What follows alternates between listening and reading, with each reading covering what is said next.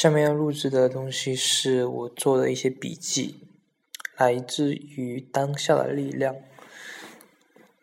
当你尊重、承认并完全接受你现在的事实，无论你在哪里，你是谁，现在你正在做什么。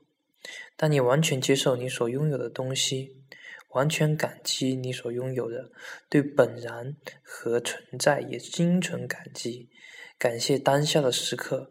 和此刻生命的完整性，这才是真正的富裕。像一个建筑师，你应该关注的是建筑的是地基，而不是将大量的时间花费在地面建筑。丧失对当下时刻的意识，会大大的降低你的生生命的质量。等待是思维的一种状态，意味着你需要未来，而你不需要现在。你不要你所拥有的，你要你所你没有的。过去和未来之中，也就是无意识的存在。这种基于思维认同、虚假和不幸的自我，是需要时间和生存的。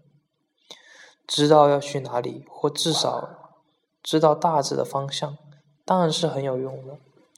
唯一真实的事情是当下的时刻所走的那一步，这才是一切。